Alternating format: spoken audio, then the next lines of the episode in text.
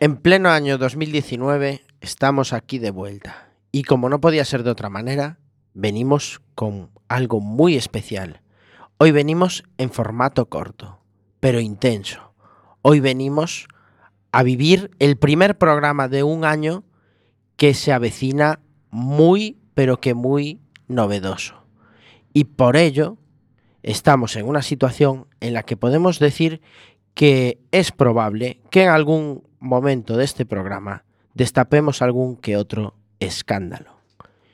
Sin más, empezamos 2019 con un escándalo muy inglés.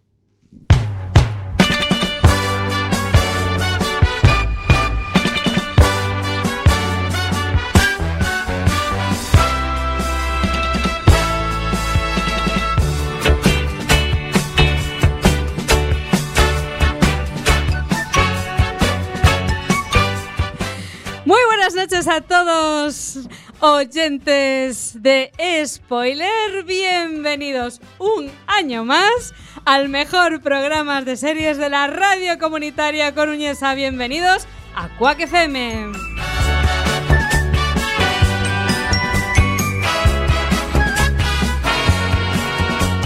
Efectivamente, no soy Diego de la Vega. Diego de la Vega está hecho polvo en casa. Tiene un guipazo impresionante. Pero aquí estamos el resto de la tropa de spoiler para dirigir este programa. No tenemos conductor, pero tenemos los mejores locutores del mundo. Recibe un saludo de quien os habla, Isalema, y paso ya a saludar a mis queridos compañeros de estudio, Mr. Iverson. ¿Qué tal? Muy buenas noches. Estaba pensando, a Diego se le puso voz de Isa al empezar un el año. ¿no? Sería un escándalo. La semana pasada no estuvimos aquí, estábamos celebrando, eh, abriendo los regalos de Reyes Claro, todavía. es que estábamos viendo los regalos de Reyes, ¿cómo íbamos a venir? Yo, a mí me trajeron un montón de juguetes que tenía que... ¿Ah, no sí? es así, hombre. Y te regalaron alguna suscripción a algún, No, no me regalaron... alguna plataforma nueva, No, no más, por favor. Hulu o algo así. No más, por favor. Chema Casanova, ¿qué tal? Muy buenas noches. Muy buenas noches. Aquí no sé si me escucha, pero estoy con un medio constipado que va para Estamos constipado todos entero. fatal. A ver, el biohazard, por favor, hay que poner sí. una separación... Por cierto, Samu Kao, Diego siempre dice, los comentarios más ácidos de la radio herciana. Yo creo que no, ¿no? Yo creo que no, que hoy nos traes una serie buena. Vengo, vengo tranquilo 2019. A nuestros oyentes no penséis que tenemos puesto, no, no apretamos el botón de que todos sonemos con mocos, es que estamos todos cascaos, yo también estoy con el otro medio gripazo que no tiene Chema, lo tengo yo. Y, y este año vengo, vengo a traer cremita. Pero Hay que, hay que 2019 tiene que acabar cuesta arriba y, es, y aún estamos empezando. Y finalmente al otro lado del cristal, manejando todo el cuadro técnico, Alex Cortiñas. ¡Feliz año, Alex! Feliz año, Isa. Bueno, mm, yo que no hablo casi, soy el que mejor menos constipado estoy, que ya pasé el constipado hace dos semanas. Pues vete ahora para aquí, vete ahora para ya estoy a correctamente. Ya, a mí me molaría ir para ese lado entonces, pues yo estoy bien también. Pasan tres minutos de las 9 de la noche. Comienza el episodio 6x08 dedicado a una serie inglesa. Muy, muy, muy, muy inglesa. A Very English Scandal. Si el fundido a negro de los soprano te dejó blanco, Si el final de Perdidos te dejó patidifuso, Si eres de los que cree que Jack Bauer debería presentarse a presidente de los Estados Unidos, este es tu programa. spoiler en Quack hablamos de series en serie.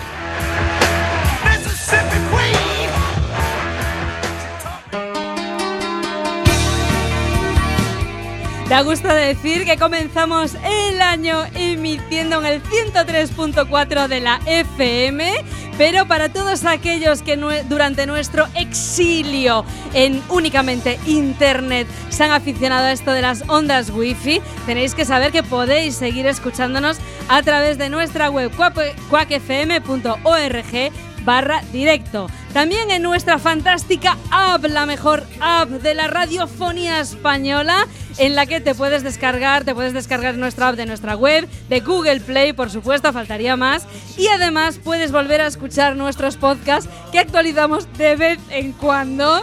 Últimamente no, de- no estamos ahí siendo terriblemente audaces, No, pero no. en nuestro blog spoiler.quacfm.org, eh, pues eh, ahí os escucháis nuestros podcasts. Parece que los Reyes no nos trajeron el último podcast actualizado. Parece que no, que el especial de Navidad va a ser el especial de Navidad 2010. Bueno, sería novedoso 2019. sacarlo en Semana Santa, el especial de Navidad. A, a la gente a la que le pones la comida siempre en el plato a la misma hora no sabe lo que es el hambre. Y por, por Bueno. cierto, hoy que no está Diego, podríamos decir que es el, el programa 6-8, 6x8, no la tontería del 6x08. Bueno, de todos modos, si sois de los fasters, si sois como esos perros de Pavlov esperando ansiosamente el podcast de spoiler, que sepáis que en el repositorio de Quack FM, en el Radioco, ahí está unos minutos después, tan solo unos minutos después de que este programa termine, que con un poco de suerte terminará a las 9 y 57 de la noche. Puedes chatear con nosotros en directo en nuestro chat, cuacfm.org barra directo y a través de nuestro WhatsApp, de nuestro Instagram, en el teléfono de Quack FM 644 737303.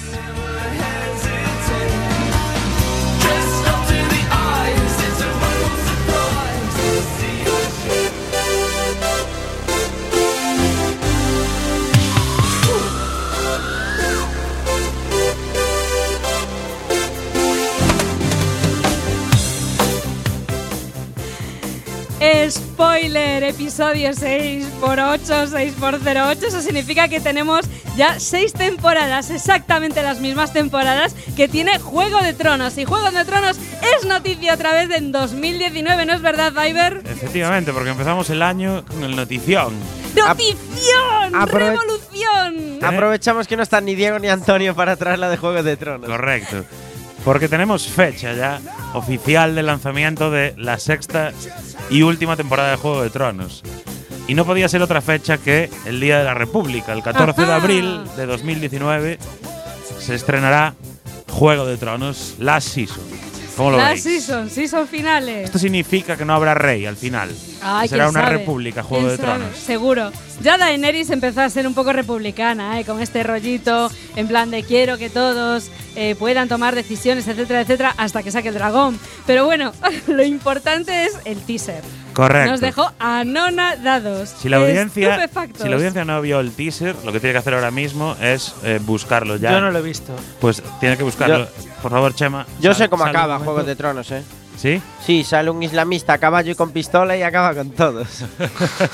Bueno, pues el anuncio de la fecha oficial se hizo a través de un teaser titulado Cripta, que nos mostraba a los Stark, Jon, Aira y Sansa recorriendo las criptas de Invernalia mientras oían frases del pasado. Y finalmente se mostraban unas estatuas con sus imágenes. Y tras ello se revelaba por fin la fecha que todos estábamos esperando desde hace siglos. Porque, ¿cuándo fue la última vez que vimos un capítulo de Juego de Tronos? Pues hace año y medio, por lo menos. ¿Recordáis ese verano que no nos quedó más remedio que hacer un especial en agosto Correcto. para rajar de Juego de Tronos? Correcto. Y también tenemos una mini noticia sobre Juego de Tronos, que tenemos noticias sobre el spin-off de Juego de Tronos, que saldrá después de que se termine Juego de Tronos. Eh, sabemos que la británica SJ Clarkson será la directora del episodio piloto. Produjo y dirigió la serie de la BBC de Netflix Collateral y ha dirigido episodios de Orange is the New Black, Dexter, Bates Motel o el piloto de Jessica Jones.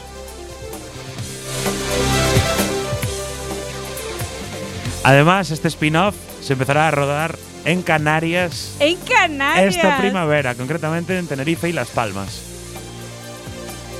Oye, a mí me mola eso de Canarias. Es una excusa sí, perfecta sí, para irse al rodaje. Te vas a la playa, te vas al buen tiempo y además te vas, te cuelas de mala manera en el. Y puedes ver cómo matan unos Starks. Ahí que siempre está estamos, muy que bien. siempre está muy bien. primavera. da gusto. Ya quedan pocos stars que mueran, ¿eh? Claro, quedan pocos. Y luego, bueno, el rodaje continuará en Irlanda del Norte, o sea que supongo que será- también habrá escenas norteñas. Ya, bueno, y los estudios realmente los Tronos, estudios. los todas las escenas de interior, como por ejemplo la cripta, la famosa Correcto. cripta, que, de la que hablaremos ahora, porque se ha comentado ya mucho en el día de ayer sobre qué pasa en esa cripta. Efectivamente, hay muchas teorías que circulan por internet. ¿Vosotros cómo lo veis? Yo creo que son más bien idas de olla, pero bueno. eh, ¿Quién no ha Estoy visto el viendo ahora mismo, está flipando. Qué fuerte, qué fuerte. Qué fuerte. Qué fuerte. Es que es muy fuerte. Mira, mira. A ver, esto es la radio en color. Aparece Final las, season. las Stark, aparecen las Stark Correcto. caminando por esa especie de catacumba en la que están las estatuas con las tumbas de sus padres y de sus ancestros. ¿Y John? ¿Qué le pasa a John? Y eh, ellos escuchan las voces de, sus de su pasado, ¿no? Por ejemplo, pues Jon Snow escucha a su supuesto padre, que ahora ya sabemos que no era su padre. Spoiler, spoiler. Soy tu padre. En plan de. John, soy em, tu padre. No llevarás mi apellido, pero llevas mi sangre, etcétera, etcétera. Ellos van escuchando las voces de sus ancestros, ¿no? Y de repente se ven las estatuas con sus caras. Mm. Pero sus caras no son exactamente iguales. La de Jon Snow es, Es, mucho, es mucho viejuna. más vieja. Es viejuna. ¿Puedo, puedo decir una cosa que sé que va a quedar grabada. eh, Para siempre jamás. Para siempre jamás, porque lo, lo estoy diciendo en directo. Venga. El final de Juego de Tronos os va a defraudar más que el de Lost. Pero Ahí ya- lo dejo. Tú ya lo sabes. Ahí lo dejo. Tú ya sabes el final. No, pero sé que os va a defraudar. ¿Por qué? Porque eh, normalmente es El de el, los- el nivel de satisfacción Nosotros es inversamente entendimos. proporcional a las expectativas que uno se crea. Pero yo ya no tengo muchas expectativas en esta, en esta temporada, ¿eh? Después de la última, que fue un poco. O sea que tú ya la das por perdida. Yo la la das por amortizada la yo ya serie. la doy por sí. amortizada. Para mí No es que- como con Cuéntame, ¿no? Que lo de Carlitos te dejó tocado. Correcto, Carlitos me dejó muy tocado. Pues yo tengo muchísimas expectativas, chicos. Yo creo que lo vamos a pasar fenomenal y que vamos a, terminar la temporada de spoiler al mismo tiempo que termine eh, Juego de Tronos. Bueno, ah, es verdad. Yo creo que lo se vamos me olvidó comentar genial. que serán seis capítulos. ¿Y cierran con película esta vez o no se lo plantean? No, No han dicho no, nada. no- no han dicho nada al respecto. Es que están pero- soltando la información como muy a cuenta gotas, son un poco perrillas, ¿eh? Mm.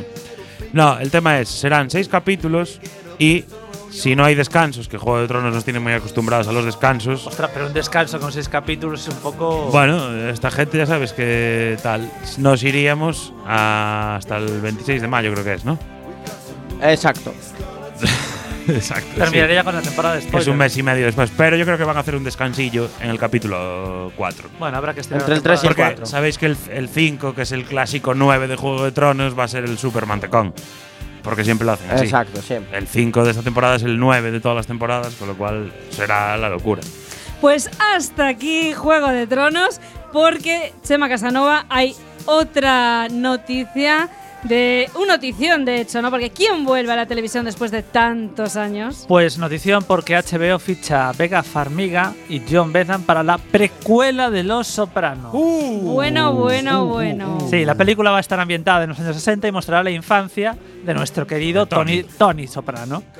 Entonces, bueno, estamos celebrando los 20 años del estreno de la serie y, bueno, este continúa la, la producción de The Many Saints of Newark. Que Qué es el guay. nombre de la- Otra serie que cumple 20 años de su estreno, que los cumplió ayer, fue Mareas Vivas de Portosás. Pero bueno, aquí HBO todavía no se ha planteado serie. hacer la precuela, pero Hace 20 años ¿Te pasaba todo. Todo, todo. Porque a la vez Jordan Todo lo bueno, ganaba, todo lo su bueno último pasa anillo de la NBA. Exacto, es que hace. Y, y date cuenta de una cosa, se terminaba el milenio. Correcto. Que esa es la clave, tío. El, el siglo XXI es, está echado a Porque justo ahí inauguraban el obelisco Millennium. Ahí es cuando se Exacto, vino todo ahí, abajo. ahí Paco Vázquez le daba sus. La, Pero va a volver el Paco brío, Vázquez ¿eh? era la 20 años precuela de Abel, la precuela de Abel Caballero fue Paco Vázquez inaugurando el milenio. Correcto. Que por cierto, salió una noticia estos días del director de Los Soprano que, que decía, porque la gente preguntaba qué significa ese fundido a negro por vigésima vez, una vez al año y tal. Sí. Y decía, pues ya sabéis lo que significa, que no os quiero decir el final, vosotros Fin. ya os imagináis. Fin. Que pudo morir o no. Joder. Pues bueno, eh, así más novedades, según comenta Alexandro Nivoca, el actor que, que interpretaba a Dicky Montisanti, el padre de Christopher y mentor de Tony Soprano, a quien acogió bajo su tutela cuando era niño, mientras su padre estaba en la cárcel. La historia nos va a mostrar la etapa de la vida de Tony y estará ambientada entre las revueltas raciales de los años 60.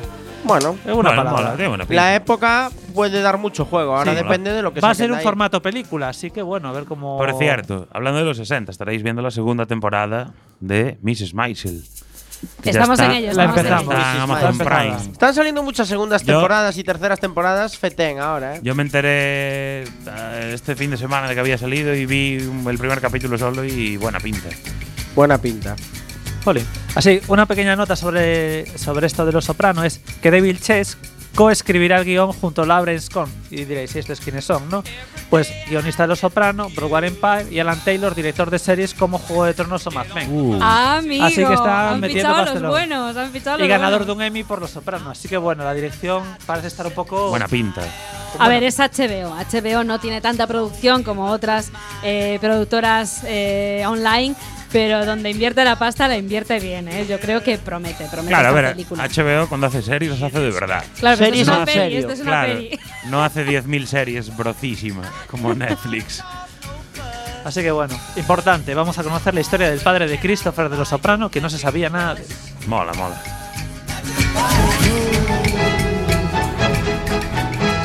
Cuando pago mis impuestos. Cada dos semanas. Cuando veo ondear mi bandera. Cada dos semanas. Cuando ayudo a un anciano a cruzar la calle. Cada dos semanas. Cuando a un niño le doy unos chuches. Cada dos semanas. Cuando uso mi tarjeta Black. Cada dos semanas. Cuando copio mi trabajo fin de máster. Cada dos semanas. Spoiler, los martes a las 9. Cada dos semanas. ¡Viva el rey! Y el vino.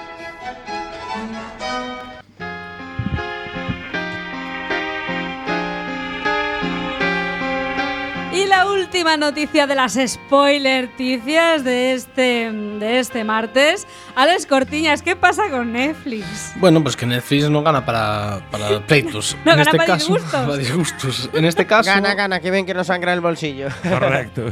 en este caso es por culpa de Bandersnatch, eh, la última gran eh, bueno, película o episodio de Black Mirror Ajá. que estrenaron justo antes de las Navidades.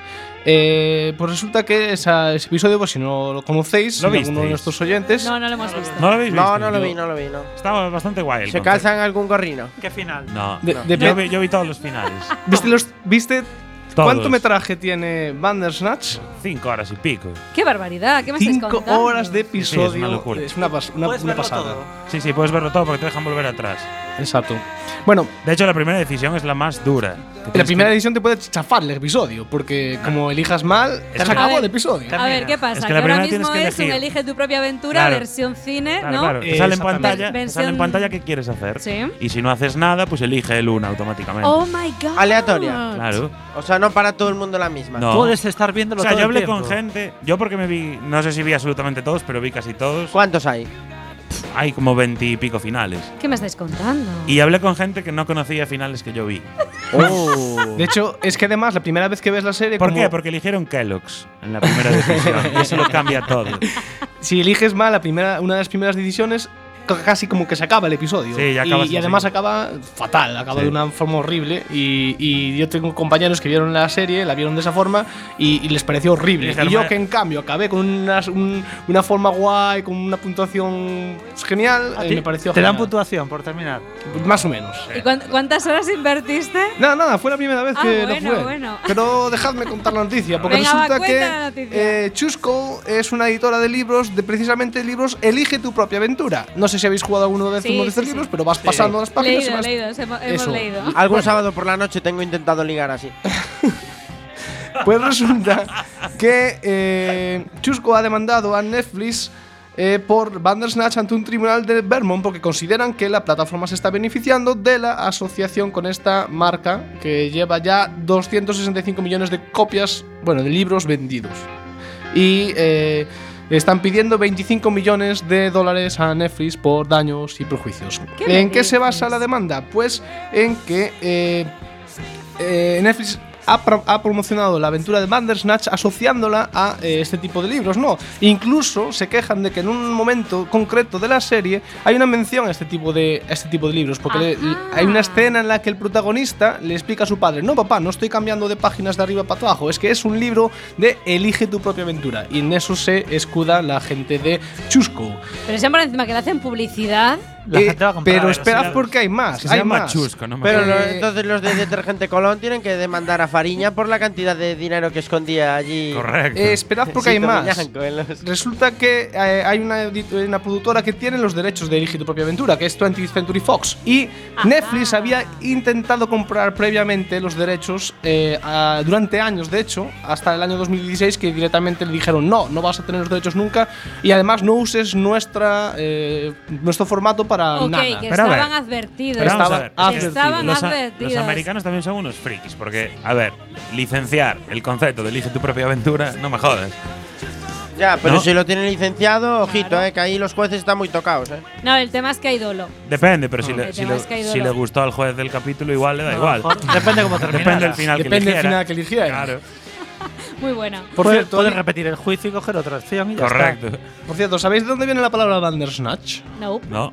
Viene de Lewis Carroll, de uno de las novelas de Lewis Carroll, de allá por el 1832, que hablaba de un que Bandersnatch era una especie de criatura feroz, de cuello largo y mandíbulas castañeantes, y que al parecer aparece en alguna de las escenas. No sé si hay Iverson aquí que ha visto En casi alguna todo. de las escenas de alguno de los finales. Aparece un bichajo. En, algo en final ocurre. Pues que sepáis que de ahí es de donde viene el término Bandersnatch que dan. Mi pre- puntuación máxima. Mi ¿no? pregunta es, ¿no te sientes un poco Bill Murray en el Día de la Marmota? No, mola porque es al revés. Tú controlas al personaje. Tú decides lo que, lo que quieres que haga. Entonces Ya, tú- pero una tú- vez que decides una cosa, luego decidir la contraria, ¿qué gracia tiene? No, porque la historia te lleva por diferentes caminos. Es decir, claro, tú arrancas y empiezas a tomar decisiones. Y esas decisiones ya te van obligando a tomar otras. Ya. Pero ya no puedes volver atrás al camino anterior que, que perdiste. Entonces, si quieres No volver es un a- videojuego ¿No dices esto. que te dejan volver atrás? te dejan volver atrás cuando acabas. Cuando Ah. acabas en los títulos de crédito, te dejan la opción a ¿quieres volver atrás para no Alex? Cortiñas. ¿Y te ¿cuán- mandan al principio de todo? Hay diferentes, hay puntos de volver a un punto anterior o puedes volver al principio de todo. Y también. de hecho está justificado volver atrás en la propia aventura, en el, propio, Correcto. en el propio guion, en la propia ¿Y trama. cómo, está cómo sabes justificado. que ya los has visto todos? Hombre, están por internet. Hay unas 5 horas de metraje, que eso lo dijo Netflix, 5 horas y media. Más o menos le calculas según lo que gastes, ya más o menos ves. Y luego hay en internet, la gente hizo un diagrama con todas las posibilidades de todas las decisiones. Y creo que son 24 o 25 los que salieron, los- Guau. los posibles O sea, finales. Y te Google- los hiciste todos. Google te lo cuenta. Yo no me hice Tenemos- absolutamente tenemos- todos, pero hice muchos. Tenemos más programas de, de esta. O sea, esta temporada hay más No, capítulos. no. O No, este no, es no. el No, único no, Black capítulo. Mirror es esta acabó. película y ya. Exactamente, Vale, exactamente. vale, vale, vale. ¿Pero se acaba esta temporada o la serie? Eh, bueno, no, sacaron esto de manera independiente. Yo creo que no es. Claro, igual que cuando sacaron el episodio de Navidad el año anterior. Claro, eh, es un Black Mirror porque es la única serie que permite Ya, ya. hacer esta Sí, sí. rayada Con- mental. Conste que en 300 minutos de rodaje se puede decir que va una temporada de Black Mirror prácticamente. porque- Completamente, por eso lo preguntaba. Exactamente. Muy bien, Alex Cortiña, siempre nos traes noticias relacionadas, no sé por qué, con el mundo de la justicia. Se nota, se nota que estuviste tiempo y tiempo antes de entrar en antena preparándolo, ¿eh? Porque yo te vi ahí en la mesa, ahí repasando tal, la noticia. Se nota cuando hay trabajo detrás, Alex. Enhorabuena. 9 y 22 de la noche, continuamos en spoiler, continuamos con una de las secciones preferidas, Uy. no sé por qué, de este programa. Vamos allá con el piloto.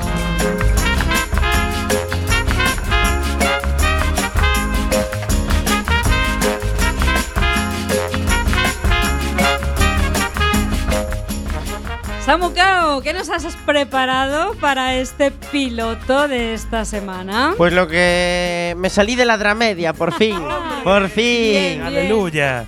Traigo una pedazo de serie de suspense de 10 capítulos que se llama La verdad sobre el caso Harry Kebert. Que para ponerse un poco en situación es, eh, está basada en una novela de un escritor suizo que ganó el Premio Nacional de, de Literatura en Francia. eh, en concreto se llama Joel Dicker. Fue un auténtico bestseller que se vendió un montón. Y a partir de ahí, pues eh, lo que se consiguió con esto fue eh, liar para un proyecto de hacer esta serie de 10 episodios a una serie de personas que muchos conoceréis. Ya para empezar, el director es ni más ni menos que Jean-Jacques Anot, Ajá. que os sonará por haber dirigido películas de la talla de El nombre de la rosa, que es un peliculón. buenísima. Eh, Siete años en el Tíbet, eh, bueno, Un bodrio esa. bueno, sí, pero quieras que no, son películas eh, potentes. Enemigo a las puertas, etcétera. Bueno, pues Ah, enemigo a las puertas. con, con la magistral dirección de Jean-Jacques Anod y dos eh, protagonistas que también conoceréis, como son Patrick Dempsey, eh, que saltó a la fama por, entre otras eh, series como Anatomía de Grey, y Virginia Madsen, la hermana de Michael Madsen, que también hizo papeles importantes en películas como Doom, etcétera. Pues eh, un reparto espectacular que da como resultado una pedazo de serie de suspense tremenda. Y lo que es el piloto, pues nos pone en situación. A ver, cuéntanos un poco el argumento. Mira, el nos- argu- el nos argu- lo has vendido fenomenal. El argumento es sencillo. argumento. Empieza la serie en el año 1976. Un escritor, eh, bueno, la serie. Volvemos aunque- a los 70, chicos. Sí, aunque el libro es eh, francés, lo han ambientado en Estados Unidos, entonces un escritor Mal- de mal Nueva York. Que tiene mucha fama decide retirarse al condado de Maine a meditar y allí Siempre a, van a Maine, a escribir. hacer Siempre van a Maine, sí, porque hay buena langosta. y entonces se va, se va allí Y a es un- barato rodar allí. Exacto, se va a un retiro para, bueno, para despejar la mente y desbloquearse ese famoso bloqueo del escritor y conoce a una chica de 15 años de la que, eh, bueno, se ve cómo empieza a tontear con ella y eh, la chica eh, desaparece. Entonces pegan un salto en el tiempo y se vienen a 2000, 2008, 2009 y se ve como el prota de la serie, que es un chaval de unos 26 años, eh, que es un chaval que acaba de escribir un libro que se ha convertido en un auténtico bestseller, entonces eh, adquiere mucha fama, le dan pues un montón de pasta para que escriba nuevos proyectos y tal. Y bueno, le viene la fama así muy en grande y resulta que este chaval, su mentor, fue eh, es este profesor del año se- este escritor del año 76 que se dedica a dar clase en la universidad, entonces lo forma, se hace amigo de él. Digamos que son dos personas que en su juventud alcanzaron el estrellato, entonces son muy amigos y tal. Y eh, la cosa se empieza a liar porque él sufre el bloqueo del escritor, va a ver a su mentor y cuando está visitando al mentor, eh, pues eh, treinta y pico años después, en el jardín de su mentor, aparecen los restos de la chica desaparecida. Uy. Que la casualidad es que la chica tenía 15 años cuando desapareció. Entonces el problema ya no es solo que la haya matado, sino que aunque no la matase, tuvo una relación con una menor. Con lo cual su carrera ya está. delito. Exacto, su carrera está hundida. Entonces su, su pupilo pues eh, decide echarle un cabo, investigar para demostrar su inocencia. Entonces está muy bien montado, la verdad es un episodio de 40 minutos impecable, son otros 9 más y da muchas ganas de seguir viéndola. ¿eh? Está pinta, en Movistar. Plus, es producción canadiense, eh, por supuesto, claro, eh, director francés, productor canadiense en Estados Unidos. Muy buena no- pinta. Los directores franceses no tienen mucha salida, tienen mucho recorrido y muy buena pinta. Están viniendo muchas series buenas este año. Trajiste en su día You, aquí el piloto. Traje You, Sí. no me acuerdo. No me acuerdo. Traje tantas no, ya. ¿eh? No, no, yo creo no, que no. no trajiste You. No traje You. Deberías traerla. Pues me la apunto para dentro Igual de dos semanas. O tres. O tres, no, dos. Vamos a dejarlo en dos. Bueno, pues teniendo en Pues- cuenta que es una peli canadiense dirigida por un francés. ah, Doble nacionalidad, Isa. Doble tuyas. nacionalidad, no es por nada, pero a ver si tiene recorrido. Porque sabemos que los americanos. Ahora entiendo por qué no la ambientan en, en donde aparece. Bueno, donde debería de ser originalmente, ¿no? Que no es en Claro. Francia. Claro. Yo creo que le Pero- quieren dar ese tinte Roman Polanski ahí. Pero está muy bien, Samu sí, sí, muy bonita, muy bonita pinta, serie. tiene Sí, buena tiene pinta. muy buena pinta. La recomiendo, encarecidamente. Pues hasta aquí el piloto de hoy y continuamos en spoiler con un tema musical de la banda sonora de A Very English Scandal, No Come Wood de Amy Stewart.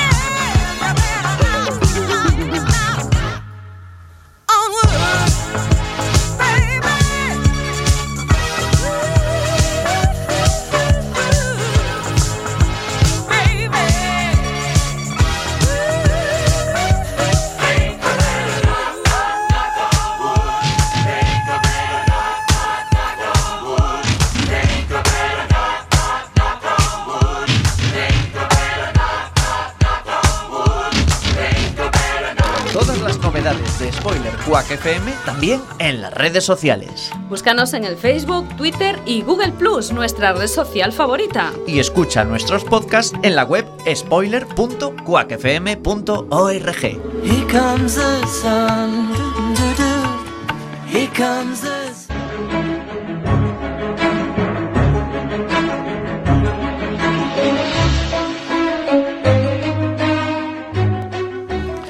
A Very English Scandal es una miniserie británica producida, como no, por la cadena pública BBC y que el resto de los mortales podemos disfrutar gracias a la plataforma Amazon Prime. A Very English Scandal puede definirse como un drama con tintes de humor negro, basada en el libro homónimo de John Person, quien narró asimismo un escándalo político real, conocido como The Thorpe Affair que salpicó a la Cámara de los Comunes inglesa en los años 70 y que fue seguida por la prensa de manera implacable, como todo buen escándalo se merece. La serie se estrenó en BBC One el 20 de mayo de 2018 y en Amazon Prime podemos verla el 29 de junio de 2018. El guion fue escrito por Russell T. Davis, de Doctor Who, y cuenta además con un reparto de lujo. Hugh Grant, Ben Whishaw, que nos deja boquerretos con su magnífica interpretación, dirigidos por la batuta de gran Stephen Frears, que ha vuelto a la pequeña pantalla para traernos esta joya que nos recordará por momentos aquella obra maestra del cine conocida en España como Las Amistades Peligrosas. Procedamos ahora a conocer cómo em- comienza la intrigante historia de su señoría, Jeremy Thorpe y Norman Joseph. Y estaríamos muy, muy, muy decepcionados si nos quedáis con la, en la sintonía de spoiler. Just a little bit closer.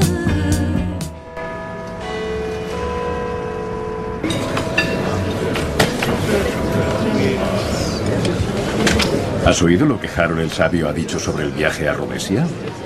Yo estaría muy, muy decepcionado. Yo estaría muy, muy decepcionado. Yo estaría muy decepcionado y también mis galgos. Su stick tartar, señor. Muchas gracias.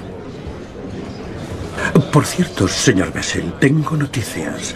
John Pardo prácticamente lo ha confirmado. Grimon se retira un año más, 18 meses como máximo. Y yo estaría muy, muy decepcionado si no fuera verdad. ¿Qué puedo decir más que enhorabuena?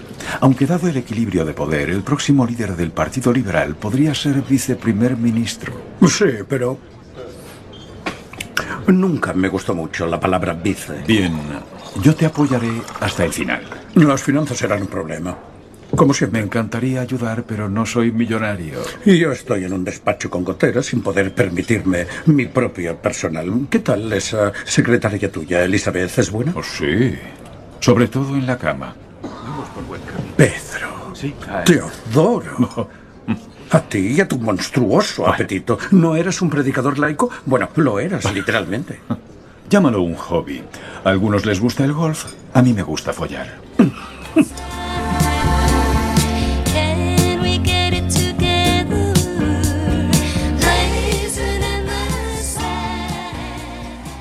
Suenan las campanas del Big Bang para mostrarnos que la trama de la serie se contextualiza principalmente en Londres y el norte de Inglaterra entre los años 60 y 70, y narra la historia real del parlamentario inglés Jeremy Thorpe, interpretado por Hugh Grant, un relevante cargo del Partido Liberal, que a inicios de los 60 luchaba por hacerse con la dirección del partido. La serie presenta con mucha ironía los entresijos de la política británica, las luchas de poder inherentes a la vida de los partidos y, por supuesto, la hipocresía de una clase política que en público defiende una moralidad impoluta, mientras que en privado da rienda suelta a sus más oscuras pasiones. Cabe señalar, como elemento a tener en cuenta, que hasta 1967 la homosexualidad estaba tipificada como una actividad delictiva en el Código Penal inglés.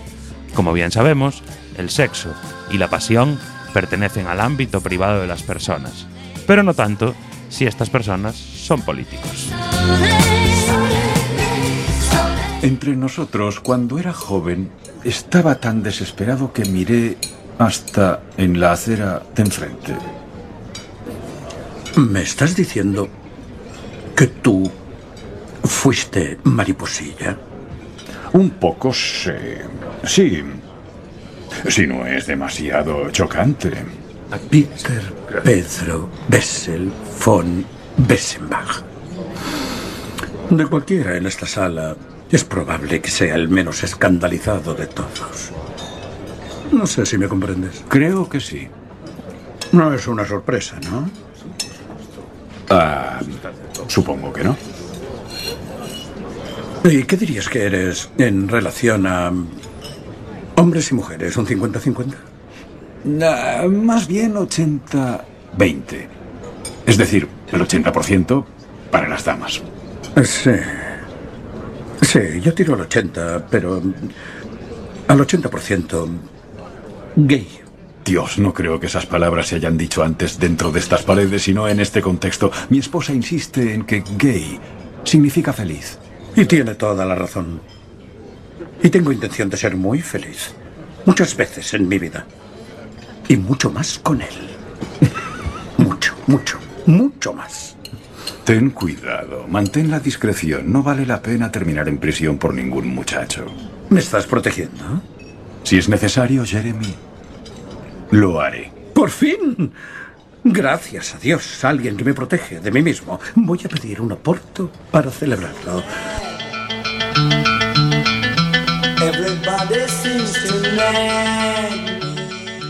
Los primeros minutos de la serie nos muestran la breve relación entre Jeremy Thorpe y Norman Joseph.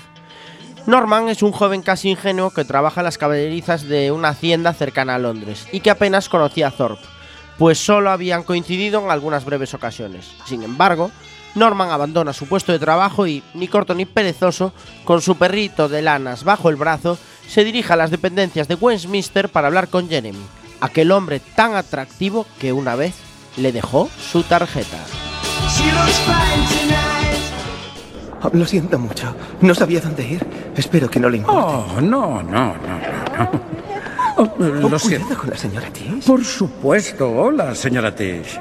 Estoy ridículamente ocupado, pero tengo tiempo para una charla rápida. Oh, dice que no podemos entrar. Lo siento, señor Thor, pero ya conoce las reglas. No se admiten perros dentro del Palacio de Westminster. Eso es cierto, excepto que, como bien sabe, Carlos II emitió un edicto permitiendo a los Spaniels del rey Carlos entrar en el edificio y, aunque este podría ser un Jack Russell, ¿no es así? sí, así Ya sabe cómo son los perros y creo que algún Spaniel errante podría verse propasado con su madre. Lo que significa que tiene sangre real, así que debo pedirle que abra paso.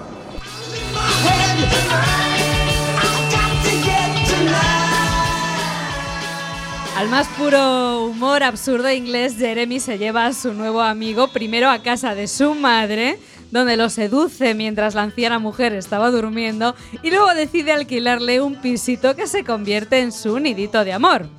Pero lo que comienza como una tórrida historia de amor prohibido no llega a buen puerto y Jeremy se cansa de tener a su cargo a un joven que pocas ganas tiene de labrarse un futuro en Londres.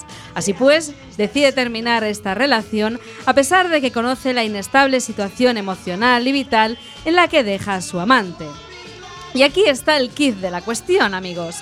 Norman Joseph ha perdido la tarjeta de la seguridad social y le exige a Jeremy que mueva los hilos necesarios para conseguirle una nueva y poder seguir así trabajando en Inglaterra.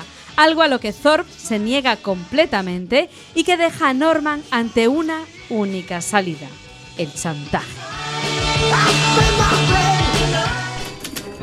Al habla Bessel. Pedro, tengo un problema. Nos vemos en el Ritz a las 12.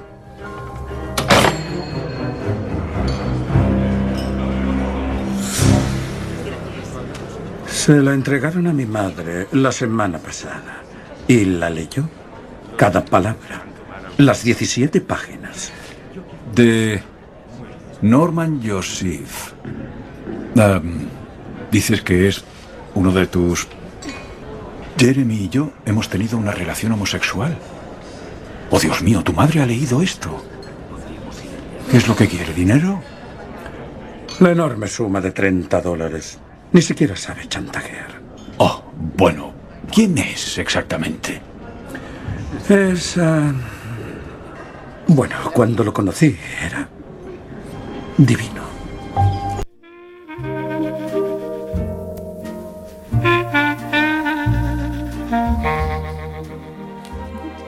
Jeremy Thorpe es el mejor político con el que cuenta el Partido Liberal Inglés en los años 60.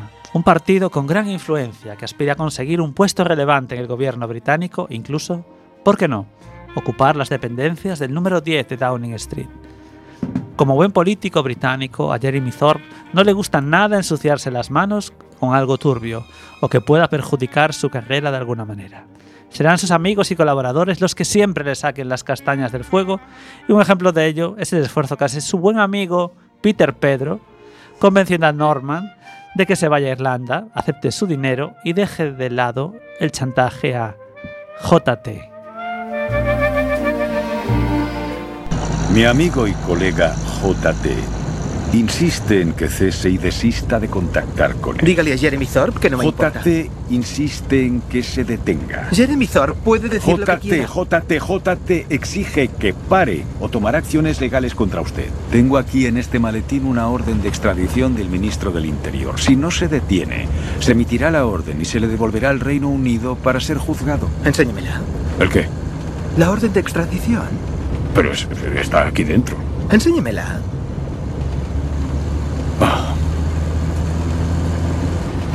Le escribió a su madre, Norman. Entenderá por qué está tan enfadado, ¿no? Su propia madre.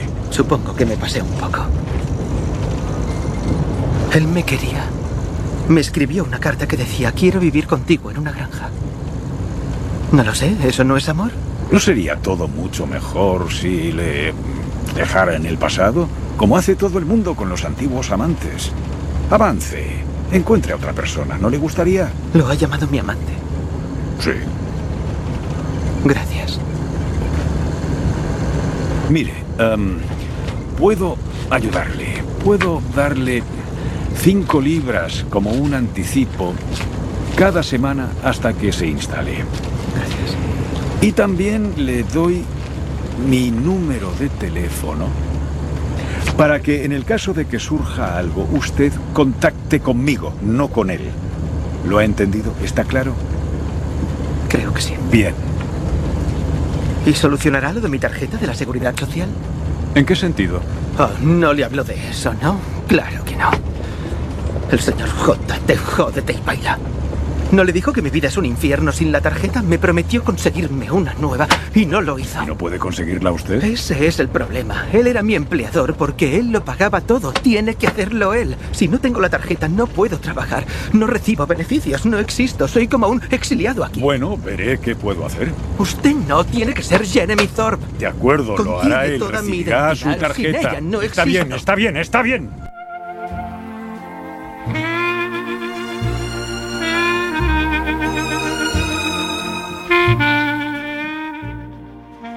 A partir de este momento, la serie recrea con precisión la vida de ambos personajes a lo largo de casi 20 años, de 1960 a 1979. Y lo hace tan solo en tres episodios, de apenas una hora de duración cada uno.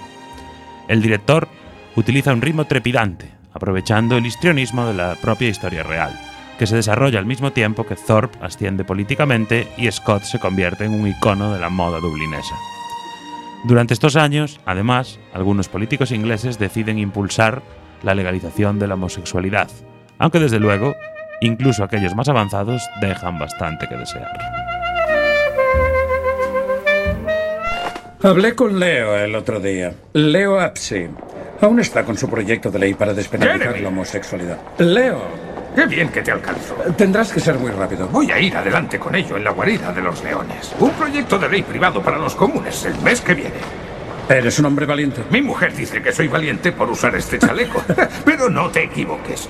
No creo que esas almas perdidas sean jamás felices. Pero es nuestro deber en el Parlamento ayudarles. Pobres malditos maricones. Mi primera propuesta fue para Lord Chancellor. ¿Sabes qué me dijo? Me negaré a sentarme en cualquier reunión del gabinete donde esté siendo discutido ese asqueroso tema. Estaríamos autorizando los clubs de sodomitas. No tengo ningún deseo de pasar a la historia como el hombre responsable de legalizar la sodomía en Gran Bretaña. Pero por fin encontré a alguien que me ayudara. Lord Arran.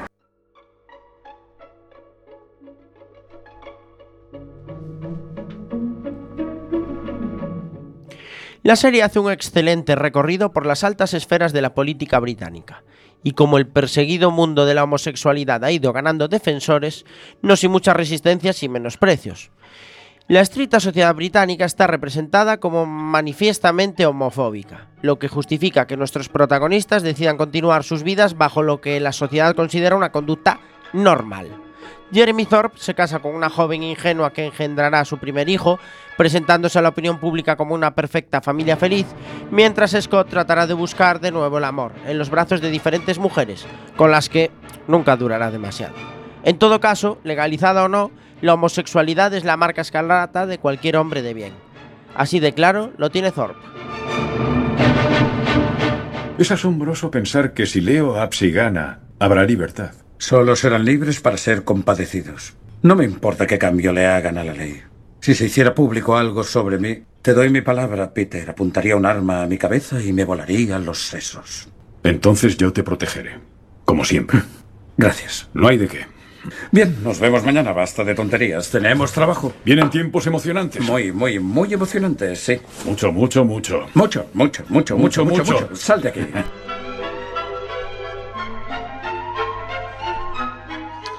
Mientras el poder y la fama los mantienen entretenidos, Jeremy y Scott continuarán con sus vidas como si nada hubiera pasado.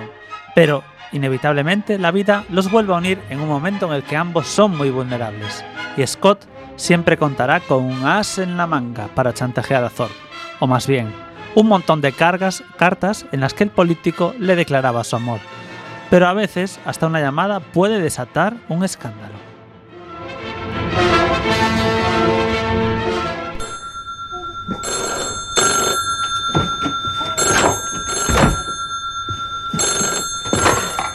Coverton 263. ¿Puedo hablar con el señor Thor, por favor? Lo siento, no está ahora. ¿Quién es? Lamento molestarla. Me, me dieron su número en el Club Liberal de Barnstable. ¿Es la señora Thor? Sí. ¿Quién es usted? Me llamo Norman Joseph. Supongo que no me mencionaría, pero necesito mi tarjeta de la Seguridad Social. ¿Puede decírselo, por favor? De mi parte, de Norman, que la necesito. He estado trabajando en Irlanda. Y todo se ha torcido un poco. Y la gente como ustedes no sabe cómo funciona. Esa tarjeta dice que tengo derecho a los beneficios y la necesito ahora mismo. No tengo un céntimo. P- Perdone, no lo entiendo. ¿Por qué Jeremy tendría su tarjeta? Porque era mi empleador. Era mi empleador y mi amante. Dijo que me amaba y ahora no tengo nada. Solo necesito la tarjeta y les dejaré en paz. Y puede decirle que me he cambiado el nombre. Tendrá que ponerlo en la tarjeta. He adoptado el apellido del cuarto conde de Eldon que me engendró, estoy seguro, como su hijo ilegítimo. Así que dígale a Jeremy que ahora me llamo Norman Scott. Norman Scott.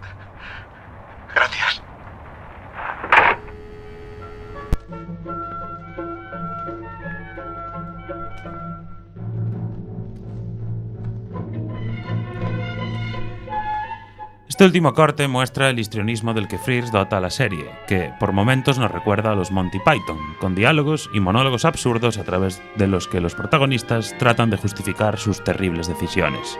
Y la peor de todas, la que toma Jeremy Thorpe, motivada por el enfado monumental causado por la llamada de su ex amante a su hasta ahora ingenua esposa.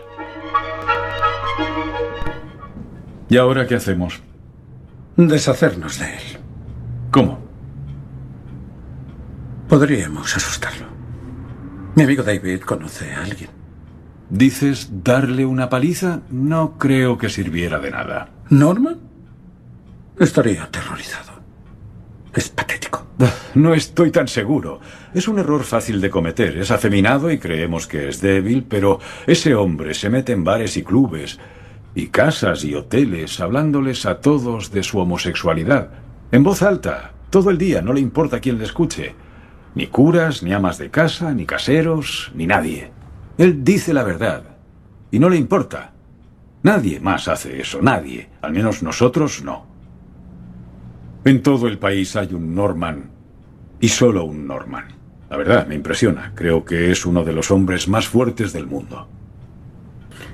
Pues en ese caso, solo hay una cosa que podamos hacer. Matarlo. Oh, si pudiéramos. Lo digo en serio. Lo matamos. Hacemos que lo maten. No sea ridículo. Me destruirá a mí, al partido y mi matrimonio.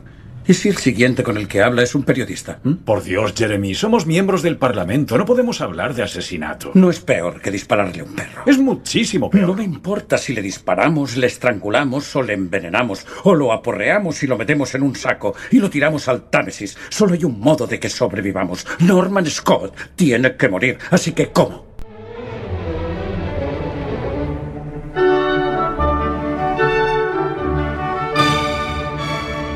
Jeremy Thorpe se convirtió en el primer político británico acusado de intento de homicidio, algo que la mayoría ya sabréis si os habéis leído mínimamente cualquiera de las reseñas sobre la serie o la propia Wikipedia.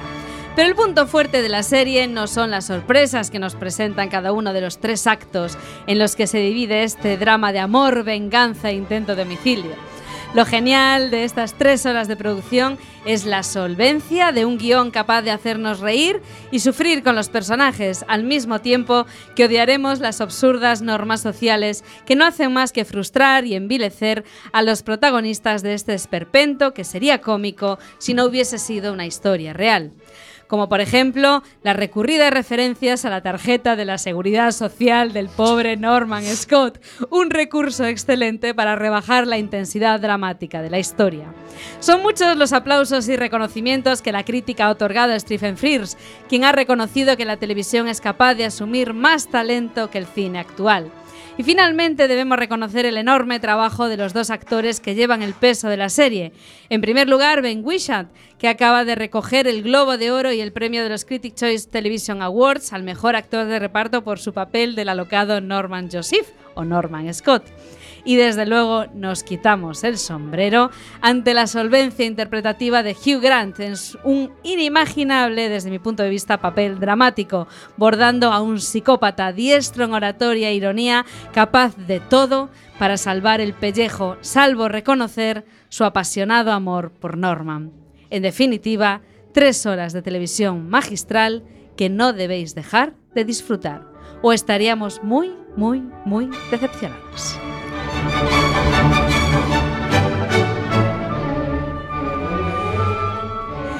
Y hasta aquí a Very English Scandal. Rapidísimamente, Samu Kao, ¿alguna curiosidad sobre esta serie nos tienes que contar a que sí? Bueno, una que todos sabemos ya que es que está basada en un hecho real. Correcto. Porque la serie se centra en la carrera de Jeremy Thorpe, el hombre que sacó de la nada al Partido Liberal Inglés a punto de desaparecer hasta que cayó en sus manos.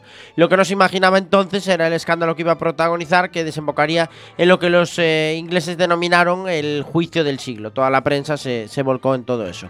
Y lo más curioso de la historia fue que indignó a muchísima gente, no tanto por el rollo gay entre los dos hombres, sino porque eh, la víctima de todo este embrollo acabó siendo el, El perro. La clave fue el La perro. clave fue el perro. A los perros no se les toca.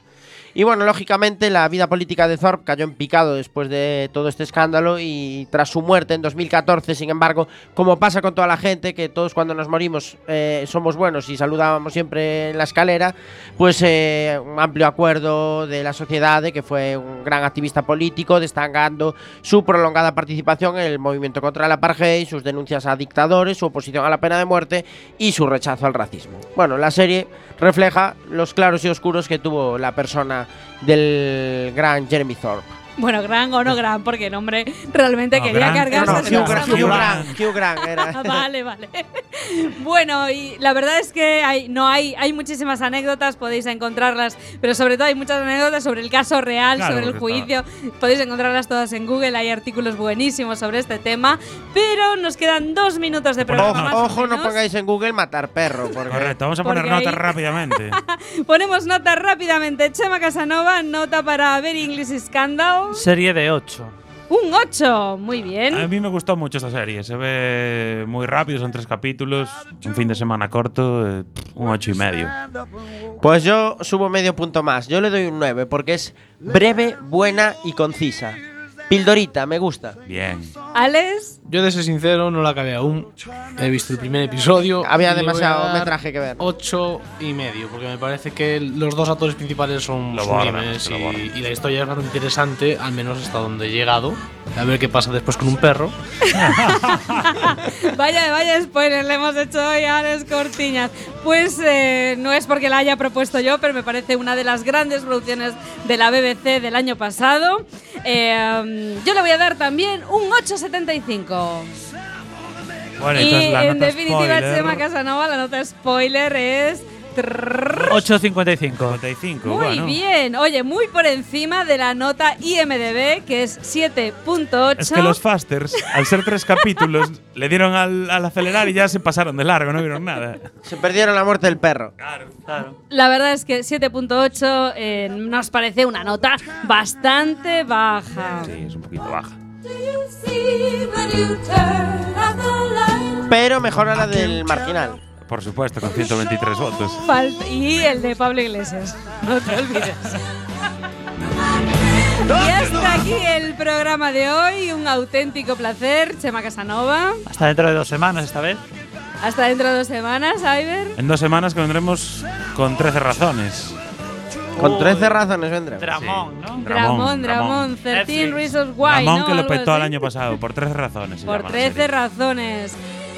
Pues yo me despido también hasta dentro de dos semanas. Espero venir ya con, sin la gripe y sin el catarrazo y dejarlo en casa. Alex Cortiñas, Nos despedimos. en dos semanas. Pues ya lo sabéis, chicos, quedáis en la sintonía de Quack FM, la radio comunitaria de Coruña.